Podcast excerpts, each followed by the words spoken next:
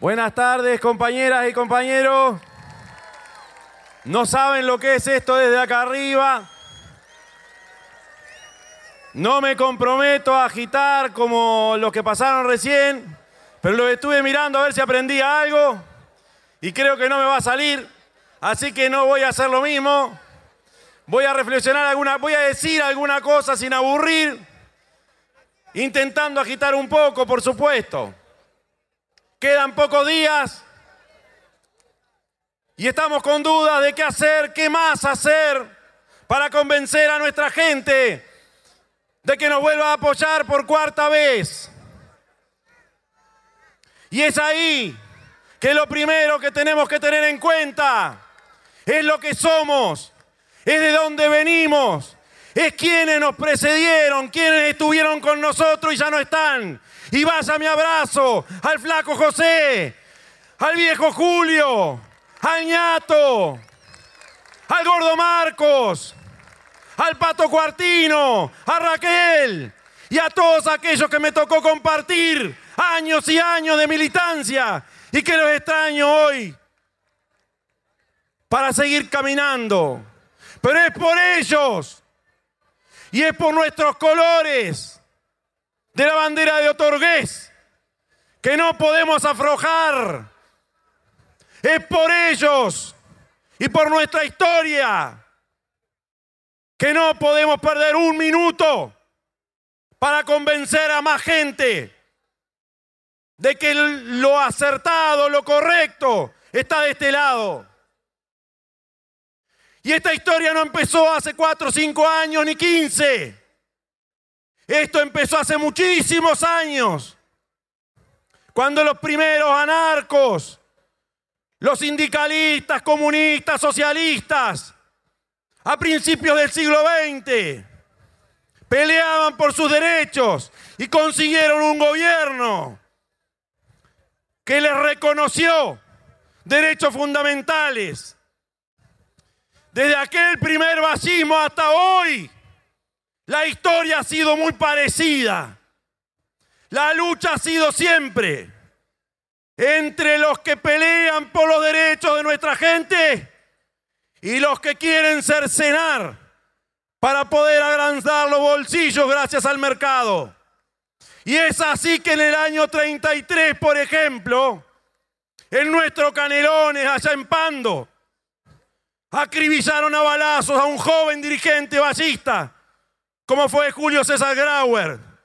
Lo dejaron de sangrar en una comisaría en el año 33. El primer diputado mártir de una dictadura.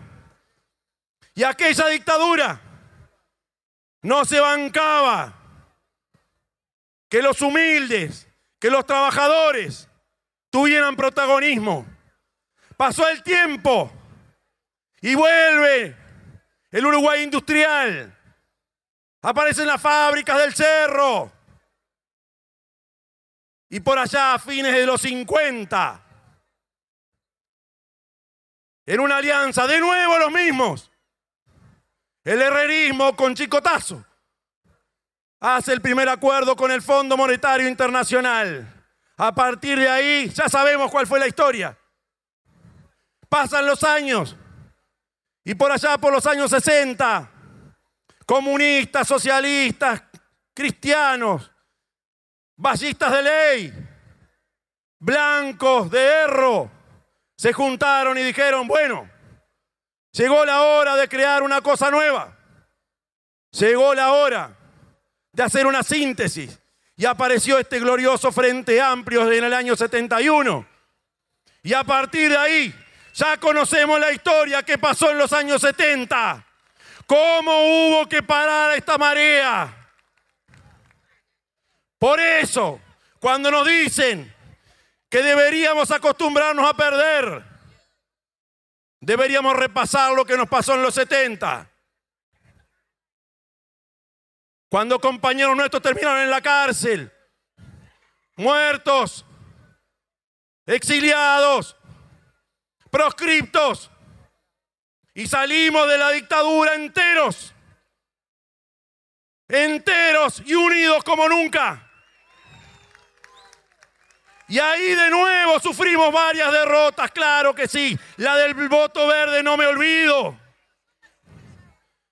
Nos formamos en la derrota, claro que sí. Pero ¿saben qué? Elección tras elección veíamos cómo nuestro pueblo iba entendiendo que de este lado estaba la verdadera lucha, aquella histórica lucha que describía al principio. Y en los años 90 de nuevo perdimos. Pero ¿saben qué? Nos alineamos a pelear por las empresas públicas en los plebiscitos. Y fuimos vanguardia en eso. Y hoy tenemos a nuestro Antel, nuestra ANCAP, nuestra UTE, gracias a la lucha de nuestro pueblo y de nuestro Frente Amplio. ¿Cómo no recordar esa historia? ¿Cómo no recordar lo que es este Frente Amplio? ¿Cómo no apelar al corazón de nuestra gente? Porque solamente así se entiende lo que nos jugamos para el otro domingo. ¿Y qué es lo que nos jugamos el próximo domingo? De un lado, la incertidumbre, el andar a saber qué. Ni siquiera juntando blancos y colorados llegan a la mayoría parlamentaria. Y dicen algunos, porque él, no voy a debatir con él porque es mi socio. Y el otro dice, yo no soy tu socio. Y a la interna de los partidos se denunciaron porque sacaron noticias falsas unas contra otro. ¿Ese es el partido que nos quiere gobernar? Y dicen un día, no, con este no quiero saber nada. Después dicen, sí, quiero saber. Porque están desorientados, no saben cómo armar un equipo de gobierno. ¿Y saben qué? Yo desconfío, me permito desconfiar de que la ministra de Economía siga siendo la leche. Ah, ¿qué querés que te diga? Hay mucho silencio. Mandaron a callar a todo el mundo. Y vemos señales llamativas. Desde el otro partido, el Partido Colorado, el líder dice, capaz que converso con Manini. ¿Qué está pasando? La verdad, tengo mis dudas de esas verdades que en algún momento dijeron y que de golpe dijeron, chito la boca, nadie más hable, menos mal. Hablan los celulares.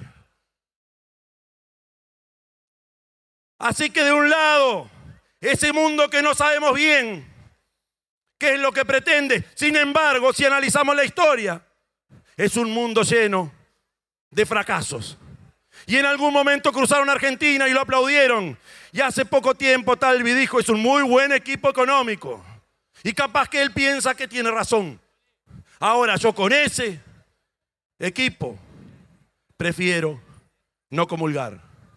Así que, de un lado, la certeza de nuestra fuerza política, la certeza de nuestro frente amplio, y del otro lado un salto al vacío que andás a ver a dónde nos lleva. No hay derecho a que nuestra gente dentro de dos años tenga que estar arrepintiéndose como el pueblo argentino. Está bien, hay tiempo de volver atrás, pero mientras tanto, miles quedan por el camino. No lo permitamos. Esto no es una pelea entre buenos y malos. Es entre propuestas distintas de país. Y nosotros tenemos la certeza de un compañero como el pelado Daniel, que laburó en empresa privada, que se tuvo que ganar su salario, que hizo ocho horas de trabajo, que después trabajó en ANCAP y dirigió el movimiento sindical en clandestinidad, que después desde su partido socialista llega a integrar, por ejemplo, el Senado, pero también fue ministro, fue presidente de ANCAP, fue intendente de Montevideo y por sobre todas las cosas, un gran tipo. Y es por eso que voy a pelear por Daniel hasta el último día de esta lucha. Y desde acá vaya nuestro saludo al pelado donde estés ahora. Porque acá tenés la barra que te va a respaldar. Porque nosotros no andamos mirando para un lado y para el otro si somos socios. Si no, no, somos compañeros y estamos convencidos del programa y estamos convencidos de lo que queremos. Porque gobernar es asumir las cosas con responsabilidad. No decir una cosa un día y otra cosa después por las dudas. Es tener firmeza en lo que pensamos. Es tener autoridad para bajar al llano y hablar con nuestra gente sin misterio. Y eso es el pelado. Así que de aquí en más, compañeras y compañeros, cada uno de nosotros, tener un masito de listas de todas las listas del Frente Amplio para poder repartir la que la gente nos pida. La de Danilo, la de Mario, la de Constanza, la del Boca, cualquiera de ellas, compañeros. Tenemos que tener la grandeza de preguntarle a los compañeros qué es lo que quiere hacer. Porque todas confluyen como ríos en un estuario maravilloso que es nuestro Frente Amplio.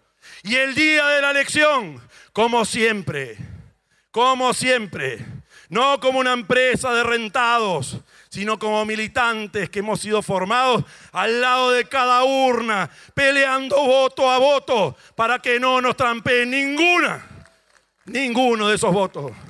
Compañeras y compañeros, hay que seguir conversando. Nuestra gente entiende y asumamos cuando cometemos errores. Sí, Señor, no somos perfectos. Y hemos, tenido algún error, hemos cometido algún error sin duda. Y capaz que asumimos tarde alguno de esos errores. ¿Está? Pero sin embargo, la historia nuestra demuestra que cuando asumimos la responsabilidad, encaramos y seguimos. Así que compañeras y compañeros, a redoblar los esfuerzos. Y eso que decimos, hacerlo mejor no alcanza. Hay que hacerlo mejor, pero hay que hacer otras cosas distintas. Y tenemos que mejorar muchísimo nuestro Frente Amplio a partir del otro día de la elección a seguir peleando, compañeros. Gracias por estar acá. Esto es una maravilla. Salud.